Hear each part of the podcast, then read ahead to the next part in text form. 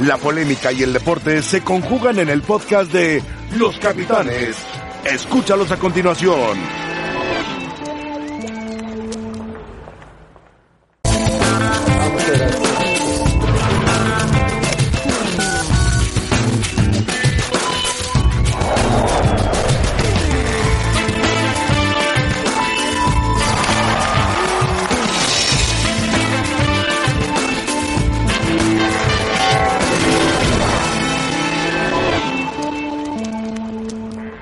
Bienvenidos, ¿cómo están? Eh, les saludamos con muchísimo gusto. Estamos en Los Capitanes, es miércoles 18 de marzo, en compañía de Sergio Dip. ¿Qué pasó, Sergio? ¿Cómo estás? gusto. ¿Pudiste dormir? Sí, perfectamente bien. Sí, pues me refiero porque Siboldi te dijo, vente, te, te- te quieren Ah, atrapar, ya vi que ok, lo ok. ¿Sí? No, no, tengo muy claro que ¿No vas a regresar? muchísimas malas.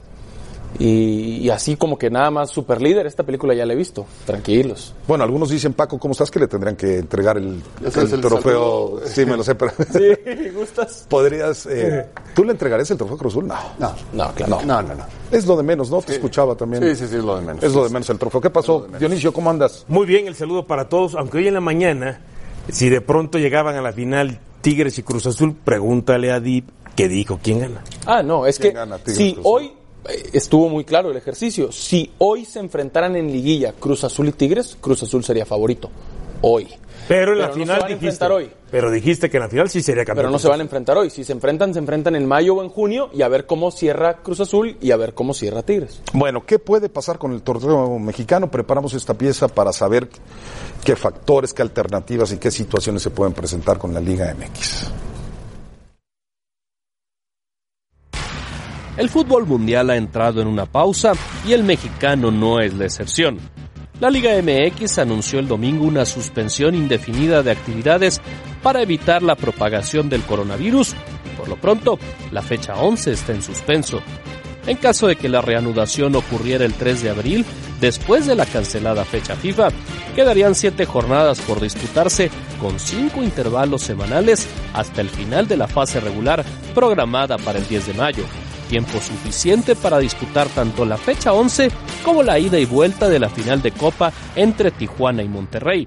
Esto si solo hubiera actividad local, porque la Liga Mexicana también está supeditada al calendario de la CONCACAF Champions League, donde América, Tigres y Cruz Azul se mantienen en competencia, y en caso de que alguno lograra avanzar hasta la final, no tendría espacio para disputar su partido pendiente. La MLS también se encuentra suspendida y no reanudará antes del 12 de abril. Si ambas competencias se reactivaran al mismo tiempo después de esa fecha, en México solo quedarían cuatro fines de semana para completar la actividad de siete fechas de liga, dos de Copa y otros seis de CONCACAF. Una posibilidad sería reanudar el calendario a partir del momento en que se pueda volver a la actividad. Sin embargo, los torneos de selecciones nacionales afectarían la etapa de liguilla, ya que el tricolor juega la Nations League de la CONCACAF el 4 y 7 de junio, comprimir el calendario y dejar de jugar las jornadas que se vayan superando para terminar en tiempo y forma también sería una posibilidad. El panorama es incierto para completar el torneo Clausura 2020 y todo dependerá de la fecha en la que pueda reanudarse. El tema es la cantidad de eventos, de torneos que disputan los clubes mexicanos y las selecciones eh, en el mundo. Y ya ayer dábamos a conocer que la UEFA dio a conocer que se pospone también la Euro, la Copa América también se pospone. Pero México, ¿qué podría hacer, Dionisio? ¿Cuál sería la sugerencia? Porque algunos dicen que Cruz Azul, que podría ya, pues ser el campeón en 10 fechas, algunos otros que, pues si no se puede reanudar, se juegue la liguilla, el uno contra el 8 como están ahorita. Bueno, vamos a ¿Qué jugar a especular? ¿no? De entrada descartamos que Cruz Azul se le dé el título con 10 fechas jugadas nada más, ¿no? Quedando acuerdo, todavía 7 por delante. Además, Siboldi ayer lo dijo, la quiero ganar en el campo, no en la mesa. Luis Romo estableció, no nos sabría o no tendría un buen sabor. Hoy Miguel Herrera dijo, bueno, tampoco nosotros nos gustaría ganarla de esa manera, pero también estableció que al que estuviera en primer lugar, si se le quiere dar, sería un mérito. Ahora, yo comparto... Así sería la liguilla, perdón la interrupción, Cruz Azul contra Juárez, León contra Tigres, Santos Pumas y América Guadalajara serían los cuatro grandes estarían dentro. Yo comparto con Miguel Herrera cuando él dice cuál es la prisa ahora. Ya ha cancelado los eventos importantes a nivel de selección, independientemente de lo que escuchamos hace un momento de la UEFA Nations, eh, perdón, de la CONCACAF Nations League.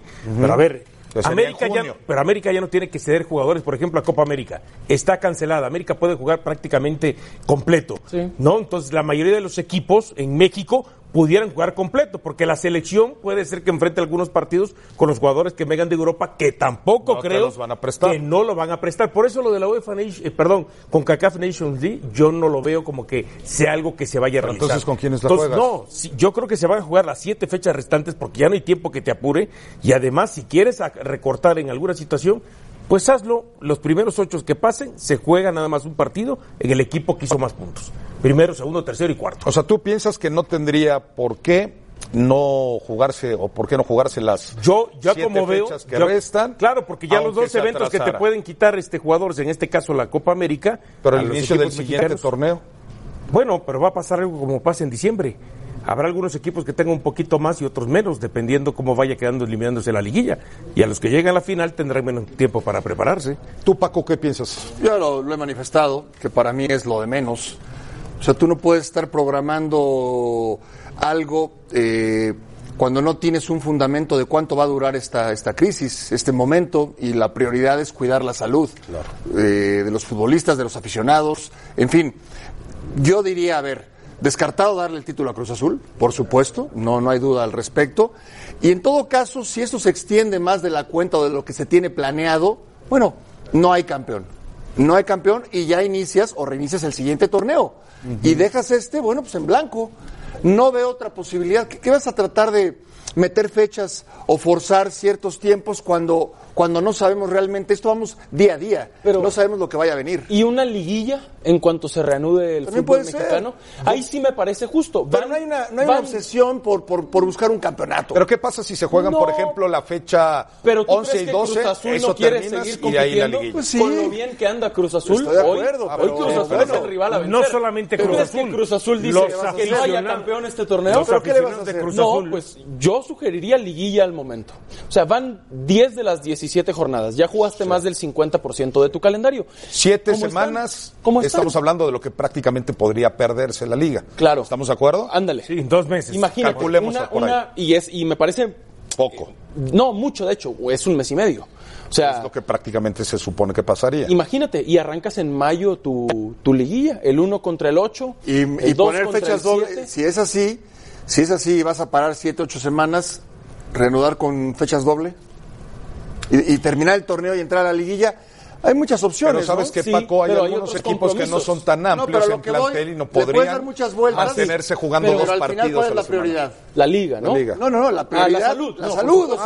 Ah, bueno, claro, La- claro. Contener la pandemia. Sí, claro. claro, claro. Pero, por lo- ejemplo- pero entre semana hay Copa MX y CONCACAF. Pero más allá de que League. equipos que no son tan amplios para jugar, este. Oye, hay Copa y Claro, hay entiendo esa parte, pero en- y entrando al terreno de lo que decía Ángel, de jugar, este, que no son tan amplios para jugar jo- jornadas dobles, los equipos que no son tan amplios finalmente van a terminar ya siendo un, torneo regular en el mismo lugar que si se juegan fechas dobles de- para apretar, eh, acelerar el torneo. Vamos a escuchar a Miguel Herrera, estuvo en AM, ¿no? Hoy por la mañana vamos a escuchar a Miguel Herrera, que por cierto, hoy cumple 52 años. Miguel Herrera, un ¿Tú abrazo, felicidades. ¿La próxima semana?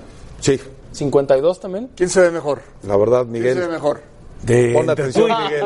No, Sí, también. La dejo ahí en la mesa la Sí, sí, pregunta. Ah, Miguel Herrera. La encuesta Oh, del día en los capitanes. Miguel Herrera. ¿Quién se ve Participen en la peor? encuesta. Miguel Herrera o Toraño, participen en la ¿Qué pasa encuesta. con Dionisio? No, no, Miguel Herrera ya está medio traqueteado. Oh. no es cierto, Miguel, encuesta felicidades. día. Vamos a escuchar a Miguel Herrera en ESPN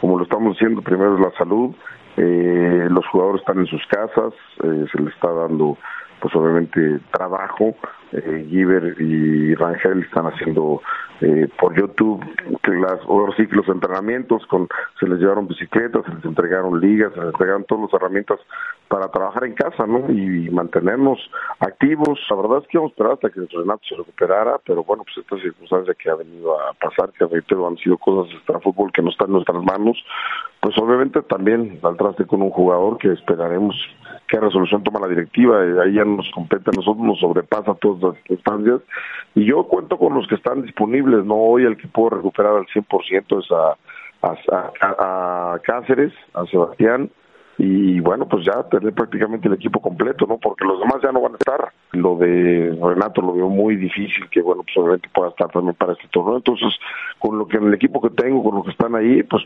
pelear todo lo que tengamos que pelear, ¿no? Creo que en este torneo ha sido difícil, no hemos tenido actuaciones redondas, hemos dado fútbol a cuentagotas, pero bueno, cuando cuando mejor veníamos, veíamos que el equipo iba mejorando, bueno, pues viene este parón de salud y que es lo más importante en este momento, cuidarnos la salud. ¿no? Dirigir en Europa, la verdad es que tengo una, una, gran ilusión que, que, tampoco está peleada con que yo siga en el América. ¿eh? La verdad es que estoy también muy ilusionado, estamos muy cerca de renovar nuestro contrato. Vino un parón por esta circunstancia de salud, pero también estoy muy contento en América y si me, me quedo muchos años en América, puedo estar feliz. Es un equipo eh, extraordinario, me han tratado muy bien, la gente se ha, portado muy bien conmigo y si se da la posibilidad de ir a Europa, tengo el apoyo incondicional del dueño del equipo, de los directivos.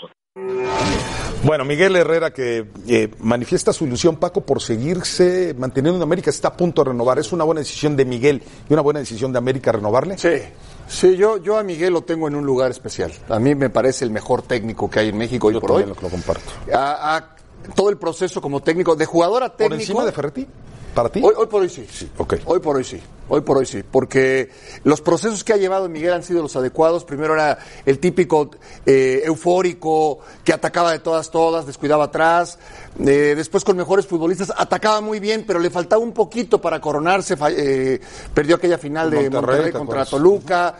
Fue aprendiendo, fue aprendiendo. Hoy aplica muy bien todo su conocimiento. Es un tipo el ganador es un tipo mesurado, se ha controlado, ha aprendido a, controlar, se ha madurado desde luego, y lo, veo en la mejor etapa de su, de su carrera como técnico. A mí me gustaría verlo en Europa. Aunque en la mañana él comentaba que prefería emigrar a Europa que, dirigir a la selección nacional mexicana, yo veo que está más lejos de Europa y más cerca de la selección. ¿Por qué? Porque no tiene en este momento, digamos, una oferta y porque el otro día lo dijo, si voy a Europa va a ser para no sufrir, es porque voy, no voy a ir a un equipo que esté peleando el descenso, para eso me quedo en México. Entonces difícilmente veremos que llegue un equipo como el Valencia o el Sevilla. eso voy. ¿Cuántos técnicos en España, así, de, así tal cual, ¿eh? ¿Cuántos técnicos en España son mejores que Miguel Herrera? A ver, ¿les parece que Valverde, Valverde, el ex de Barcelona, es mejor que Miguel Herrera? Pues es que mira. No, no, vamos a decir. para mí no. Pero, pero Paco. No, no, no, nos asustamos, Paco. pero, pero fíjate, a ver. Por eso. Por eso. pero tú quieres poner, tú quieres poner a Miguel Herrera en el Barcelona. No, no, no. Yo quiero, yo quiero. dijo que cuántos no, no, no, en España son mejores. ¿Cuántos también, entrenadores son mejores que Miguel Herrera? también, entrenadores de, España son mejores que Miguel Herrera. Es que yo lo que te comento es. O sea, Gemes es mejor que Herrera. A ver, a ver. Bueno, que Gemes, este claro, no, sí, duda, no hay duda. No hay duda pero yo lo que te digo no, es lo mismo que pongas a Miguel Herrera y a Valverde al mismo tiempo en el Barcelona, digamos, y ver cómo manejan el grupo. ¿Quién haría mejor papel? Pónmelo en otro equipo. ¿Quién haría mejor papel? ¿Valverde en el América o Miguel Herrera en este Barcelona? Miguel Herrera en este No, no, no. Ah, Valverde en el América? Que no te dé frío, Dionisio. No, no, me da frío. Bueno. Por eso mismo te estoy diciendo. Para mí, pienso, me inclino más a que Valverde le vaya mejor en el América que a Miguel en el ¿Pero por qué? ¿Por qué? ¿Cuál, cuál es por el, tipo de manejo y experiencia que ya tiene Valverde de manejar otro, tipo, Barcelona? No otro tipo de jugadores. Pero no consiguió nada. Yo, bueno, pero si se viene el ejemplo, ¿cuánto vas a que Miguel Herrera Me gusta mucho el tema de Paco. O sea, si algo ha hecho... Me encanta. pero si algo ha hecho Miguel Herrera nada más es manejo de, grupo. Sí, pero no es, tan, no es igual manejar un vestidor en la Liga MX que en la Liga Española. y si Javier Aguirre no ha sabido manejar, por ejemplo, los grupos y a la prensa mucho mejor que muchos técnicos. Claro, claro que sí, pero y lo hizo desde que llegó. En México. Pero lo hizo desde que llegó Javier Aguirre. Lo hemos visto Tuvo buen manejo de prensa y de grupo. Eso estamos de acuerdo. hemos visto en México. Fue de la selección mexicana a España. A mí me encanta la plática de Paco. Pero a Javier Aguirre igual, lo vimos en México en la selección y llegó a España. Ese era mi ejemplo. A mí me parece, acabo de revisar, Miguel Herrera hoy cumplió 52 años, el Vasco este año cumple 62. Okay, 10 años de diferencia. Miguel Herrera está en vías de ser el mejor técnico en la historia del América. Okay. No es poca cosa. ¿Estamos de acuerdo? No es poca cosa. Va a superar a Roca. Sí. A Reynoso. A Vieira. A Vieira. A Reynoso. fíjate qué nombres. Los ¿eh? va a superar. De hecho, con un título de liga más que gane, ya tendrá más que todos ellos. Sí. Entonces, Miguel Herrera está en vías de ser el mejor técnico en la historia del América. Y a mí me parece que tiene todo para ser el mejor técnico mexicano. Mexicano Sin de la necesidad de ir Pero para ti es Europa. mexicano en México, ¿por qué necesariamente No, no, mexicano pero hay en que México? salir a demostrar, no Por todo eso, es aquí. es, lo que decimos. No todo es aquí. ¿Quién Pero es no el mejor? no tiene para la mí es el Vasco. para estar. Para mí es el Vasco. Para mí también Por lo es. eso era la comparación. Claro, pero no tiene la capacidad. mundiales, ha estado en España salvando descensos, eh, peleando Champions, peleando Claro, puestos estamos europeos. de acuerdo con Javier. Entonces, pero Miguel digo Herrera, con lo que ha hecho, ¿no tiene la capacidad de poder dirigir en España? Al Barcelona Sí, claro no. que la tiene, pero hay que verlo primero. A otro- o sea, ah, que claro. lo demuestre, porque se dice, que yo creo que tiene la capacidad, sí, que tiene la personalidad, por supuesto. Tien- tien- tendría que mostrarlo, tendría que que ir, porque ahorita estamos en el terreno de las especulaciones. Pero me encantó la plática. No, pero a ver, Paco, tipo yo te puedo comprar de que puede ir al Real. Betis y hacer un buen papel. Sí, sí, Sí, puede. por supuesto Por supuesto, pero llegar directo a un equipo importante. Primero no, va a llegar. no pero entrando no al, al tema de las especulaciones, si llegara, no lo veo, por supuesto, ni en Real Madrid, ni en Barcelona. Y yo no sé si ni, en- ni en Atlético de Madrid. Hay que ver si por ahí un Pero Valencia. otra vez, ahí no, sabemos, porque el Vasco estuvo en el Atlético de Madrid. Por supuesto, previo al Cholo, Claro. puso al Atlético en otro nivel. Claro, ¿verdad? pero el Vasco estuvo el después de haber hecho una buena ¿eh? campaña con También hay que ver el presupuesto, o sea, y después nos podemos pasar al país que quieran. Y podemos ir a Inglaterra, y podemos ir a Holanda y a Portugal, y sería el, el mismo tema. Para mí, a lo que yo quiero llegar es que Miguel Herrera es un tipo sumamente preparado. 100%. No se quedó en el, soy futbolista y por consiguiente voy a ser buen técnico. no, se preparó, se actualizó, se sigue preparando. sí. Es, es un gran técnico, Y la algo que verdad. hace es que trabaja, Paco, que muchos técnicos bien. mexicanos son criticados, no generalizo, por eso digo, muchos técnicos mexicanos son criticados porque parece que sus formas han caducado, parece que sus entrenamientos no son novedosos, parece que sus entrenamientos son de hace 20 claro, años, claro. a diferencia de lo que se hace en España, lo que se hace en Y Inglaterra. podríamos decir muchos nombres que no lo, no lo voy a hacer, porque no se trata de eso, pero tú cuando ves los partidos, aquí en México, sí te das cuenta cuál es el técnico que trabaja, el técnico que no trabaja, el técnico que se quedó en la época de las cavernas, Sí. el técnico que está actualizado, eso O simplemente sea, la Volpe, por ejemplo, ¿podría haber triunfado en España? No, no triunfó en Argentina. Bucetich, pongo, pongo nombres de técnicos que son reconocidos. Ferretti, Para mí sí.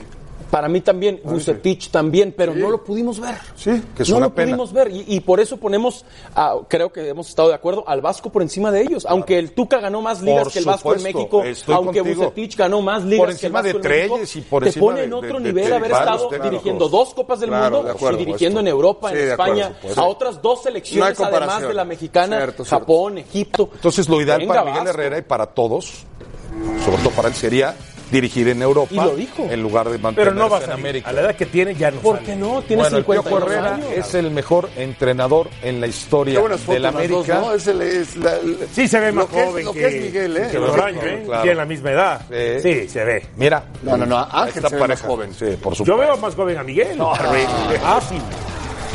Bueno, al volver vamos a hablar de las Chivas. Luis Fernando Tena podría haber ido. Se quedaron todos callados. Bueno. El que Eh, calla, que autor. calla, autor.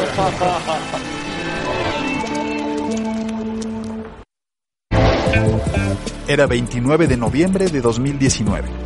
Ricardo Peláez le daba la bienvenida a Uriel Antuna, una de las piezas de su nuevo ajedrez para volver a liguilla. ¿Ya te has enterado más o menos? No. Vamos a tener un gran equipo. Va, gran equipo. vas a ver. Ya se había cumplido en la oficina. Ahora faltaba poner a los jugadores en el pasto, pero Luis Fernando Tena tenía otros planes. Yo siempre estoy hablando con ellos de cómo los veo y qué y, y tiene que pasar para que jueguen o dejen de jugar o, o cosas así, pero siempre estoy encima de ellos, sobre todo de los suplentes, son de los que más pendiente estoy. Tenemos un plantel muy bueno y, y vamos a seguir peleando por, por estar arriba, por jugar bien al, al fútbol. Hoy la discusión de los refuerzos vuelve a la mesa. Chivas ha partido su torneo en dos. Los esfuerzos de las primeras jornadas le alcanzaron para poco. Hasta la fecha 6, el rebaño solo había ganado un juego. La tabla general lo relegaba al lugar número 13. La presión llegaba al tope para Luis Fernando Tena. Fue entonces que comenzó el camino hacia arriba. Chivas ligó triunfos en las fechas 7, 8 y 9 y un empate en la más reciente. Hoy está en quinto lugar, pero el repunte se dio cuando los jugadores que llegaron a este torneo tuvieron menos participación. Antes de la jornada 6, Cristian Calderón estaba en el campo un promedio de 37 minutos. Hoy no ha tenido actividad. Así se quejó en Instagram. José Madueña jugaba 30 minutos. Desde que empezó el repunte, juega 6. Jesús Angulo, 22 minutos en la primera parte del torneo, ahora juega 10 minutos por partido. Alexis Peña se mantiene como empezó. Tiene 0 minutos en el torneo. Uriel Antuna promediaba 66 minutos y ahora tiene 61. Hay también algunos refuerzos cuya actividad, aunque sea de a poco, se incrementó. José Juan Vázquez promediaba 8 minutos cuando Chivas estaba fuera de liguilla. Hoy tiene 12. El único que ha tenido más actividad para el repunte es JJ Macías, que pasó de 49 a 81 minutos. Y así, cuando se acaba de rebasar la mitad del torneo, se cuestiona la valía de los refuerzos. El dinero que gastó Chivas no ha sido fundamental para estar hoy en zona de liguilla.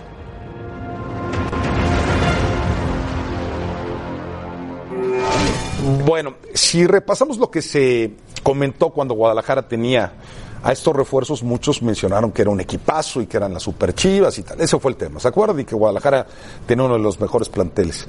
¿Siguen pensando lo mismo? ¿O siguen pensando que estos refuerzos Es que no yo han nunca rendido? pensé eso. Y es más, yo en su momento establecí eh, de que para mí hasta el momento eran incorporaciones y no refuerzos. ¿Por qué? Porque muchos de ellos, aunque habían tenido un buen portero, un buen rendimiento con otros equipos, no era lo mismo vestir la camiseta del Necaxa o del Querétaro o de algún otro equipo que vestirla de Chivas, como pasa con América o Cruz Azul. ¿no? Y, y chance tal vez Pumas, que queríamos ver si efectivamente se comportaban como refuerzos. Hasta el momento ha sido prácticamente nulo aquel que se comporte como refuerzo. Bueno, Salvo Macías Macías, sí, que ya estaba con, con Chivas, ya había, ya había pasado, pero todos los demás han quedado, por supuesto, a deber. Por ejemplo, Peña, cero minutos. pues, No, y Peña no lo íbamos a contemplar de titular. Eh, no, Gallito Vázquez, 97 minutos, ha jugado. Si no digo goles es porque no los han hecho. Angulo, 175 minutos. Calderón, 224 minutos. Antuna, 645. Y el único que ha hecho goles es Macías. Ahí lo veíamos eh, en pantalla. Y aún así, 619 de los que nombraste, los que han, se puede decir, marcado alguna diferencia en alguno que otro partido, uno ha sido Macías y el otro ha sido el también criticado Antuna. ¿Quién ha quedado de ver, Paco? Todos. Todos, a ver, eh, todos y ninguno. Porque eh, yo, yo quisiera esperar al final del torneo para decidir si fue una buena opción Corte o una mala opción. Sí. Hasta el momento, en lo que se han aportado muchísimo es en la competencia interna. Porque el resto de los futbolistas han elevado su nivel. Ahora, si quieres que Chivas pelee por el título, los refuerzos se, se tienen que convertir en eso, en refuerzos. Y Antuna tiene que mostrar en la cancha por qué es un seleccionado nacional y por qué fue tomado en cuenta por el Tata Martino y por la gente de Chivas. Y lo mismo con Angulo, lo mismo con, el, eh, con Calderón. todos los que ya mencionas, Calderón. Macías. Eh, no tanto el Gallito Vázquez porque sabías dentro de todo que iba a ser titular, sí. Entonces, yo sí creo que es momento de que, el- de que los refuerzos se comporten como tal y no sé cuándo se reinicie el torneo, eh, le den un envío anímico al equipo pensando ya en la liguilla y pelear por el título. Para mí, Antuna y Calderón son los que más han quedado a deber por su calidad. O no son tan buenos como yo pensaba. Claro, Sergio. porque Antuna venía del Galaxy y mm, Calderón de Necaxa. Angulo también generó expectativas en ese combo y, y no ha pasado nada con Angulo. Se nos olvida a veces que el más importante de los refuerzos, Macías regresaba, pero el más importante de los refuerzos era Víctor Guzmán y se canceló, se cayó por el tema que ya todos conocemos eh, extra cancha. Y sí me que imagino todavía a no sabemos qué mejor pasó con esta segunda prueba, ¿verdad? Todavía no la han abierto, ¿no? ¿Eh? Todavía No, no, no han ido a. Cuba. No han ido a Cuba. Eh, Víctor Guzmán tendría a este Chivas en un mejor nivel todavía. Bueno, eso- eso pensamos, pero también sigue siendo es que una seguramente suposición. era el más el más eh, probado de todos. Ahora, los ¿no es responsabilidad de, de- de Tena o de quién sería responsabilidad que estos futbolistas no hayan rendido tanto? ¿De quién sería, Paco? ¿De quién de sería? los Sergio? futbolistas. Primero de ellos mismos. ¿Primero de ellos? Sí, para Claro. mí sí. Sí. Para mí sí. ¿No es parte de- del trabajo siendo Luis Fernando un técnico que le saca provecho a los futbolistas? ¿No es parte de su trabajo Por hacer supuesto. que los futbolistas Sí, claro, más? claro. Y un técnico, un líder, ayuda a que los demás, a que los futbolistas eleven su nivel, sin duda. Pero sí ves que el Chapo Sánchez, Ponce, han elevado su nivel. Sepúlveda ha elevado su nivel. El- Competencia Lo elevaron- interna. No, Pero a ver, ¿lo elevaron por ellos o porque Luis Por lo Fernanda logró sea. el torneo anterior que lo elevaran? Bueno, pero va de la mano con el técnico. Y en, ca- en- en cambio los refuerzos no han mostrado ni siquiera el nivel que, que habían mostrado en sus equipos anteriores. Entonces, para mí, los principales responsables son los propios futbolistas. Y a veces nos quedan estas sensaciones de que Chivas ha fracasado o está fallando porque se metieron en una espiral muy fea en algún momento. Pero hoy están a un punto del América. Sí. O sea, hoy el Guadalajara de 10 quintos. jornadas ha perdido solo dos partidos. Tiene dos derrotas en toda la temporada. Lo que pasa es que encadenó muchos empates y luego sí perdió. Pero el funcionamiento, partido Sergio, contra Tigres sigue Bravo. siendo corto. Sí, pero es la fecha 10. Acuérdate que en el fútbol mexicano. No, es que en el Pero ya fútbol en la 10 mexicano. podría haber mejorado. Pero siempre decimos ¿no? que es más importante cómo cierras que Sí, cómo inicias. eso sí, eso es Y cierto. entonces viene la parte más importante del calendario para el Guadalajara y para los Guadalajara otros jugaba 17 mejor en el torneo anterior cerrando ese torneo o en esta Por hasta eso, la fecha porque 10. cerró bien. Cerró bien. Pero no tendría que mantenerse inercia de un buen cierre Sí aparte tiene que con las mejorar, ¿eh? Sí tiene que mejorar, que y mejorar. bastante. Si quieres pelear por el Atlas título, lo vimos, por si ejemplo. quieres pelear por el título, tienes que Pero mostrar ver, otra cara. a ver, hoy América es cuarto y, y Chivas es quinto. Y que América tampoco juega bien. Tampoco juega bien. Pensemos que, que lo que proponíamos hace rato pasara. Se reanuda el fútbol en un mes y vamos directo a la liguilla. El favorito sería América. Claro favorito contra Chivas. Claro, no, pero pero sí descartan sería favorito. 100% a Chivas No, de sería ser yo, yo lo vería no. parejo. Yo lo vería parejo. Ok, pero podríamos decir que el favorito es América que cierra en casa, que ha trabajado más tiempo con Miguel Herrera, que tiene un plantel, que lleva más tiempo con el Piojo. Pero, ¿de verdad sería la sorpresa del torneo si No. Chivas echa América? No, pues yo digo que estaría parejo. Pero, Entonces pero- estamos hablando de Chivas a semifinales. Pero, pero ahí vamos. Mientras la temporada de Chivas no se dice, está a un punto nada más del América. uno. Está a un punto. No se dice, uy, qué mala temporada de, de- de Chivas, ¿no? En cambio, la del América es más mala. criticada. ¿Por qué? Porque de acuerdo a los planteles se espera siempre más que América aporte o juegue mejor que lo que pueda. O sea, Chivas está más cerca de su tope que América de su tope en, jugar bien. Bueno, vamos con eh, Moisés Llorens, al cual eh, saludamos con muchísimo gusto. Querido Moisés, ¿cómo estás? Pendientes de todo tu informe, que vamos repasando todo el día eh, de lo que pasa en España y en las ligas. Y ahora te preguntamos, eh, Moisés, por el Barcelona. eh, ¿Son opciones Lautaro y Neymar para el Barça mm, después de que pues ha mostrado la escuadra catalana deficiencias adelante? ¿Cuál sería para ti mejor incorporación y si las dos son viables? Eh, a mis capitanes favoritos, eh, gracias. buenas noches desde Gracias, Barcelona, buenas tardes ahí a todos, a los compañeros, a la, a- a la audiencia. Eh, no, eh, objetivos son, pero vamos a ver cómo, se, si finalmente son un binomio que vienen los dos, si viene uno o no viene ninguno, pero a día de hoy objetivos son los dos. Eh, por ejemplo, hoy leía unas declaraciones de Zanetti que decían que Lautaro a lo mejor se queda un año más en Italia. Evidentemente empieza esta batalla eh, entre, entre los clubes, evidentemente, para intentar retener a sus figuras y los que quieren comprar. Desde el Barça, eh, hace un par de días nos comunicaban y lo explicamos en, la- en las páginas web de ESPN el mercado, el mercado futbolístico está parado completamente. Es decir, como la gente no se puede mover de sus casas, eh, más allá del Skype o más allá del contacto telefónico, no, no, no hay un movimiento, no hay una fluctuación de, de, de gente preguntando. La cuestión, que lo que la semana pasada valía 100, a lo mejor esta semana vale 80 y la, que viene, que, la semana que viene 60. Porque claro, los clubes no están ingresando el dinero que esperan. A tu pregunta, ¿los dos son objetivos? Es verdad que los dos son objetivos.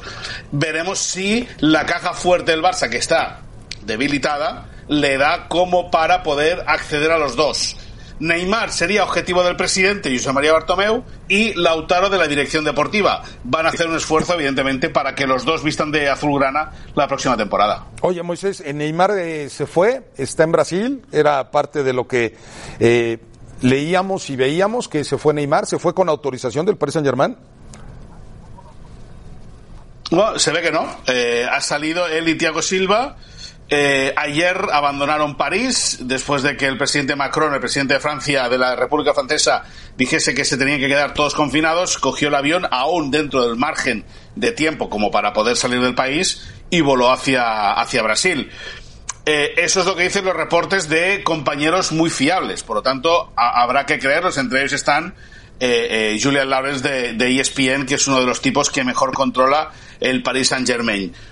Eh, dicho esto, bueno, pues eh, Neymar eh, lógicamente sigue en su batalla, no pudo estar en el cumpleaños de la hermana por evidentemente por compromisos futbolísticos y porque tenía partidos de Champions, pero ahora que se ha parado el campeonato francés, pues Neymar sigue yendo a la suya, sigue retando al conjunto galo y lo que hace es irse a, Fra irse a, perdón, a Brasil para así evitar eh, luchar contra el coronavirus, como si en Brasil no hubiese. Pero, Pero, Moy- bueno, estará en su casa y estará más tranquilo. Pero Moy, ¿qué necesita hoy más el Barcelona? ¿Un Neymar o un Lautaro?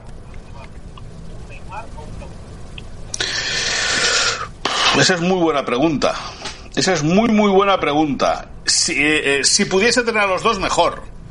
Porque Neymar sabe de qué va la copla y Lautaro es el relevo natural de Luis Suárez. Eh, Suárez dice y expresa muchas veces que al Barça le- que él le aconseja al club que le busque un relevo. Pero cuando aparece la cabecita de un delantero, enseguida le, se pone, saca las uñas, ¿no? Eh, Neymar yo lo veo como el heredero de Messi sobre el terreno de juego, porque es un futbolista que no hay como él, es, él es diferente. Eh, eh, nos han querido vender la moto con, con Vinicius y con Rodrigo y, y- y con miles de historias procedentes de Madrid, pero no le llega ni a la sola del zapato. Eh, eh, Neymar es superior a todos. Y Neymar vino a Barcelona desde el Santos siendo eh, eh, el heredero de Messi y volverá o puede volver a Barcelona siendo el heredero de Messi. Y además, Messi lo acogería con los brazos abiertos. Y Lautaro lo que tiene es mucho sacrificio y mucho gol. Es un Suárez de 23 años y es un hombre, bueno, pues, pues que tiene gol entre ceja y ceja y al Barça eso eh, sabe que se tiene que pagar y le costará caro. Perfecto, Moya, mañana te daremos lata para que nos comentes cuáles podrían ser las opciones en el mercado y si Barcelona necesita también nuevos integrantes en el eh, sector defensivo. Te mandamos un abrazo, gracias Moy. Que vaya bien a vosotros, que tengáis buen día. Cuídate mucho, Moisés. Bueno, Moisés Llorens desde Barcelona. Ya mañana que platicamos eh, del tema defensivo del Barcelona, que también puede ser una prioridad. Y Tom Brady ya es bucanero, a ver si Sergio Dip ahora le va a los bucaneros, niño. Seguramente. Seguramente. No lleva, no lleva jiribilla, ¿eh? pero No, pues, no, yo no, sé no. que me lo habías dicho, que donde vaya Brady.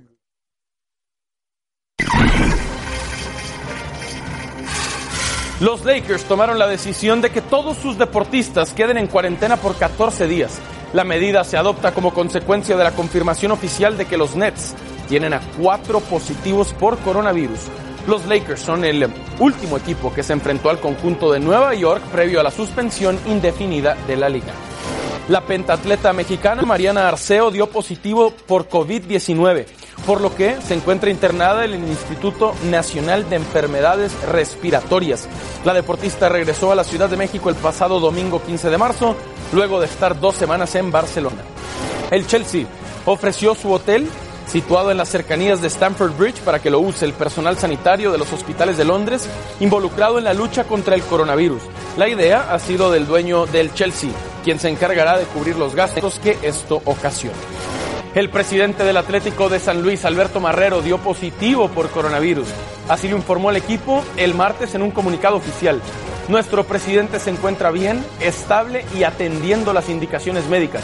Esto con el objetivo de recuperar su salud lo más pronto posible. Por último, el Club Puebla, último rival del San Luis, tomó acciones para descartar el contagio en algún integrante. Los jugadores, cuerpo técnico, directivos y todo el personal poblano que estuvo presente en ese encuentro serán sometidos a pruebas médicas. por ahí del día lunes de la semana que entra o martes, eh, ya empezaremos a hacer pruebas aleatorias, ¿no? Solo- sobre todo porque, pues, si bien o mal, hoy el contacto estuvo cercano. Tuvimos descanso, eh, pero ahorita, eh, esperando lo que nos indique tanto la Liga como la Secretaría de Salud, eh, estamos por tomar una decisión si, si detener los entrenamientos por completo.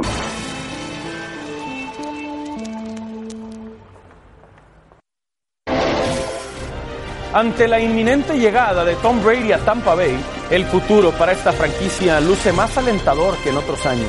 Sin embargo, la pregunta lógica es si Brady podrá cumplir con temporadas brillantes ahora sin el legendario Bill Belichick a su lado. La misión de Thomas Edward Patrick Brady será colosal en el barco pirata, pues no llega a una franquicia históricamente exitosa, pero tendrá receptores de la talla de Mike Evans y Chris Godwin, aunque esta podría ser una historia similar a la de hace 20 años con los Patriots, pues no gozaba del mejor éxito deportivo y Brady, 20 años más joven, los llevó a ganar seis anillos de Super Bowl. La agencia libre aún no está en todo su esplendor, pero los Pats poco a poco van moviendo sus piezas para armarse de manera competitiva. Han asegurado al menos una temporada más a Joe Tooney, considerado por muchos como uno de los mejores linieros ofensivos de la liga. También han renovado al profundo Devin McCurdy, veterano de 10 temporadas en Foxborough. Pero sin duda, la piedra angular será el próximo quarterback. Y aunque todavía no hay indicios sobre quién tomará los controles de Nueva Inglaterra, el buen ojo de Belichick deja a todos los aficionados patriotas más tranquilos. La dupla más ganadora de la historia se ha separado en buenos términos. El binomio Brady Belichick no va más. La temporada 101 de la NFL verá de qué están hechos cada uno por separado. ¿Quién extrañará más al otro? ¿Los éxitos solo llegaban si estaban juntos? Las interrogantes siguen en el aire y no queda más que disfrutar a estos personajes legendarios dignos del Salón de la Fama. Bueno, eh, ha sido la nota de la semana. Eh, falta que se haga oficial, pero es un hecho, prácticamente un hecho, que Tom Brady jugará con eh, Tampa Bay. Y ahí tenemos, Sergio, Deep, eh, los jugadores de los Bucaneros, que es una nueva contratación, a falta del draft también. Es que entiendo que los Patriotas suenan como uno de los mejores equipos en la historia de la liga, porque lo son, y Tampa Bay como un equipo históricamente perdedor. Pero si uno ve las dos ofensivas titulares, Tom Brady está mejor acompañado en Tampa de lo que ha estado recientemente en Nueva Inglaterra, la verdad. Luego, cocheo, defensiva, afición, historia es otra cosa. Claro. Pero mejores receptores y mejores alas cerradas va a tener en Tampa Bay que lo que tenía en Nueva Inglaterra. Pablo Viruega, te saludamos con muchísimo gusto. Cuéntanos, sabemos todo lo que falta y viene el draft y, y- y falta que se haga oficial, pero si tú tuvieras que hacer un análisis y eso te pedimos, ¿a quién le irá mejor, a los Pats o a Tampa Bay la próxima temporada? No, definiti- ah, definitivamente, Ángel, te mando un abrazo, igual Abrazo. a Sergio. Eh, eh, definitivamente a, Tampa Bay, ¿no? Lo explicaba muy bien Sergio. Las armas que tiene en este momento Tampa Bay son superiores a las que tuvo, al menos la campaña anterior, el equipo de los Patriots y Tom Brady. Eh, si bien es cierto que tienen buenos re- receptores, buena la cerrada Tampa Bay, hay un par de cosas que a mí me llaman la atención y me ponen el interrogante. Primero, línea ofensiva. Para un coreback que cuando inicie la campaña tenga 43 años y por mucho que sea Brady, no goza de una gran movilidad. Nunca ha sido un coreback que puede eh, salir de la presión, aunque sabe cómo eh, moverse en la bolsa de protección para quitarse la presión. Pero necesitas protegerlo, definitivamente. Necesitas juego terrestre. Hoy más que nunca, cualquier coreback a cualquier nivel del fútbol americano, el mejor aliado es el juego terrestre. Y aunque no es de su lado del balón, pero no olvidemos que este es un deporte en conjunto con especialidades en las posiciones. Y hay un lado ofensivo y hay un lado defensivo. Si tu defensiva no anda bien, entonces por mucho que tengas a Tom Brady, las cosas van a ser más difíciles. La defensiva de Tampa Bay, número uno contra la carrera, número 30 contra el pase el año pasado. Pablo, Nick Foles, a los Bears. Sí, así es, se confirma este, este cambio con el equipo de los Jaguars. Pasó, se tomó un café ahí con Jacksonville, una lesión en la clavícula que lo mantuvo fuera por el resto de la, gran parte de la temporada. Pero Nick Foles, creo que es una buena decisión el llevárselo a Chicago. Chicago tiene una muy buena defensiva, eh, de dejó la verdad mucho que desear Mi- Mitch Trubisky el año pasado como quarterback. Matt Nagy es un buen entrenador, aunque el año pasado también le fue mal, pero yo creo que Nick Foles va a pelear la titularidad y es un jugador que en lo personal a mí me encanta porque él sabe cuál es su rol. Si su rol es de suplente, tiene que apoyar al titular. Si su rol es de titular, entonces no menosprecia al suplente y siempre trabaja en equipo. Perfecto, Pablo, te mandamos un abrazo, gracias. Saludos, un abrazo. Saludos a Pablo Viruega. Seguimos platicando de lo que ha pasado con Tom Brady, que está a punto de firmar con Tampa Bay, con los bucaneros de Tampa Bay. Bernardo Osuna, ¿cómo estás? Te saludamos también con muchísimo gusto. ¿Qué tan factible, qué tan cercana está la posibilidad de que Triple G se enfrente al Canelo Álvarez? ¿Cómo estás, Bernardo? Un abrazo. Un abrazo, Ángel, un placer saludarlos aquí en Los Capitanes. Aparentemente ya con dinero se arregla todo. Reporté el pasado 6 de marzo en A los Golpes que la gente de The Zone, el presidente de The Zone, John Skipper, que algún día fue presidente de ESPN, había visitado a Saúl El Canelo Álvarez en San Diego para negociar esa tercera pelea. Y la condición para que se llevara a cabo la pelea en contra de Billy Joe Saunders el 2 de mayo era esa negociación precisamente, que peleara por tercera ocasión en contra de Gennady Golovkin, porque a fin de cuentas DAZN tenía que recuperar esa inversión de 365 millones de dólares y esa es la pelea que le ayuda a DAZN. Ahora por el momento queda en veremos si el 2 de mayo será la fecha para ese combate en contra de Billy Joe Saunders porque a raíz del coronavirus que azota al mundo entero, en estos momentos los casinos de Las Vegas están completamente clausurados y no esperan regresar precisamente los del MGM Grand donde se llevaría a cabo la pelea, eh, los que estarían promocionando esa pelea hasta el primero de mayo.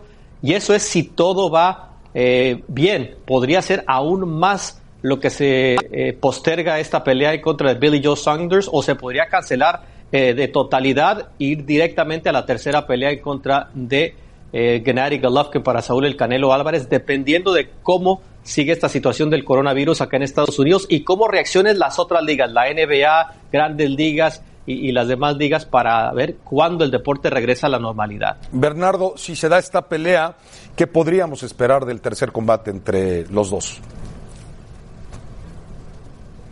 Yo espero una gran pelea. Yo creo que Gennady Golovkin no ha lucido del todo bien eh, después de que se canceló esa pelea eh, de, en contra del Canelo Álvarez debido al uso de clenbuterol y es ahí donde viene toda la enemistad entre estos dos peleadores. Gennady Golovkin quiere ganarle eh, sin dar dejar dudas al Canelo Álvarez después del empate y la derrota por decisión mayoritaria que supo eh, en la segunda pelea y él quiere ese desempate para poder ganarle al Canelo, mientras que el Canelo dice, ya no tengo nada que demostrar después de ganarle claramente desde su punto de vista la segunda pelea a Gennady Golovkin, donde él tomó el paso al frente, tomó eh, la batuta en ese combate, él siente que no tiene mucho que demostrar, pero creo que ambos tienen mucho que demostrar. Y cuando se suban al ring, creo que veremos ya a los 38 años eh, no sé si va a ser la mejor versión de Gennady Golovkin, pero cuando uno tiene esa motivación, ese extra, puede pasar cualquier cosa, aunque espero una pelea mucho más dominante a favor de Saúl El Canelo Álvarez, que para muchos hoy por hoy es el mejor del mundo libra por libra.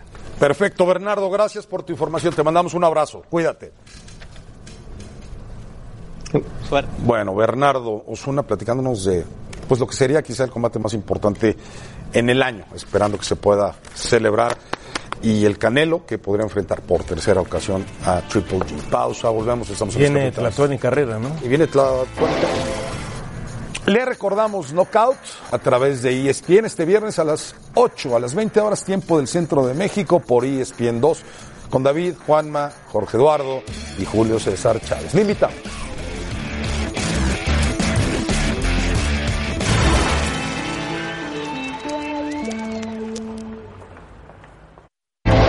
Bueno, Tlatuani Carrera está con nosotros. Eh, se han eh, suspendido los clasificatorios para los Juegos Olímpicos en varias disciplinas. Clau, bienvenido. Tremendo, qué gusto saludarlos. Eh, sí, se han suspendido todos estos clasificatorios. Se ha suspendido la Diamond League, se recuerdan ustedes esta competencia de atletismo, las tres primeras fechas. Ana Guevara. Ana Guevara en su momento. Una de estas son 15 fechas, las tres primeras están suspendidas y todo lo que vemos en las noticias son cancelaciones, cierre de fronteras. Digamos que estamos en el pico o todavía hacia arriba en esta parte de la pandemia y justamente como se cancelan todos estos clasificatorios, sigue la pregunta que es muy vigente y que es muy válida. El Mundial de Gimnasia también se canceló. El, sí, la Copa Mundial de Gimnasia de Japón también había pasado ya con la de Hamburgo. Eh, es decir, las cancelaciones están todo el tiempo y es parte de una estrategia. Perdón, es que yo te preguntaría eso, Tlato, de Sigue todavía abierta la posibilidad de que se compita, que se lleven a cabo los Juegos Olímpicos en la fecha que está establecida. Pero si están cancelándose los clasificatorios, ¿cómo, cómo va a coincidir este tema? Van a ser unos Juegos Olímpicos, si es que se realizan, muy raros. ¿no? Hace mucho tiempo que los atletas, que además dedican cuatro años de su vida, que sacrifican fiestas, todos eh, hemos sido atletas, sabemos lo que eso conlleva, ¿no? Aquí todos, todos, eh, todos hemos hecho alguna vez ejercicio con objetivo hacia algo. Y leía en la mañana una crónica muy interesante, por ejemplo, de los atletas españoles. Una nadadora, en especial Mireia Belmonte, decía, ok, ¿cómo nos podemos encerrar todos en un centro de alto rendimiento? Porque si no, yo voy a perder Tres años de mi vida, tres años de mi vida que he dedicado rumbo a esos juegos. Más allá de eso, todos están conscientes de que hay una pandemia y que sale de las manos de todos, ¿no? Que todo esto está fuera de control. Sin embargo, el Comité Olímpico Internacional y el gobierno de Japón se han reunido y siguen cabildeando y dicen, ok, hasta ahorita nada ha cambiado y vamos a ajustar hacia adelante las fechas de clasificación. Todos los deportes tendrán que hacer cosas diferentes, algunos tendrán que tener más plazas, por ejemplo, para no ser injustos con gente que no pueda clasificarse, respetar lugares que han sido así, pero hasta ahora el 24 de julio sigue siendo la fecha. El gobierno, el primer ministro de Japón se reunió ayer con el grupo de los siete, con Donald Trump, entre ellos incluidos, y todos dijeron, si tú dices que vamos, vamos, y todos vamos, a, vamos hacia allá. los Juegos Olímpicos, los gobiernos No, que dijeran, no si por esto el no se resuelve. momento, no por el momento, pero hay muchos que sí están diciendo, oye, yo no voy a poder preparar a mis atletas, ¿cómo voy a ir? España lo está diciendo. Yo tengo una desventaja y aquí en el- los Juegos Olímpicos se habla de igualdad. yo no estoy pudiéndome preparar, entonces el debate va a seguir así y, creo que todavía no se para va a tomar los la atletas que no han conseguido su clasificación y que dices, bueno, adelantamos más, a- este, ponen más adelante los clasificatorios, ¿a qué hora van a entrenar también? Por ejemplo, hoy Mariana Arcedo, Sí. la pentatleta, también ya dio positivo, historia. ¿no? Sí, tremendo. Bueno, 12.600 millones de dólares ha gastado Japón. Con esto no se justifica eh, si se frenan o no se frenan tampoco. 4.5 millones de boletos vendidos hasta ahora. Se proyectan 600 mil turistas. Y es parte del control de daños que se está haciendo, que sin embargo, si sigue la pandemia, se van a tener Una, que una cancelar. pregunta rapidísima, porque nos tenemos que ir. ¿Y a puerta cerrada? A puerta cerrada eh, lo ven como una... eh, el- los japoneses no les gusta pues, a puerta cerrada, lo han dicho, y han dicho, nos hemos preparado para esta fiesta. No, sería muy triste, a puerta ¿no? abierta, aunque sea ¿Cómo no lo después. Muy triste. Está muy complicado. Bueno, gracias, Clau. Gracias a ustedes. Bueno, pausa, volvemos.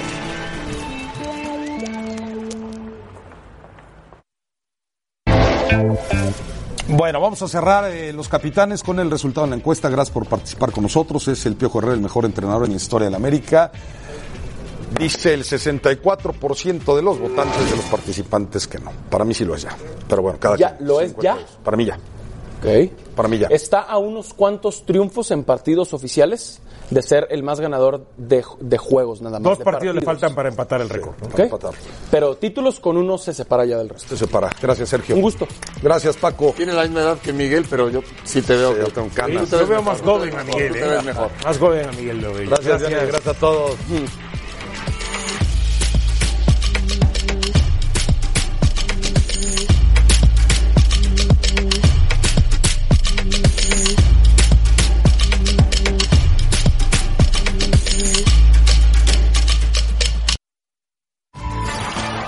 Gracias por escucharnos. Para más podcasts, busca ESPN Deportes en iTunes y TuneIn.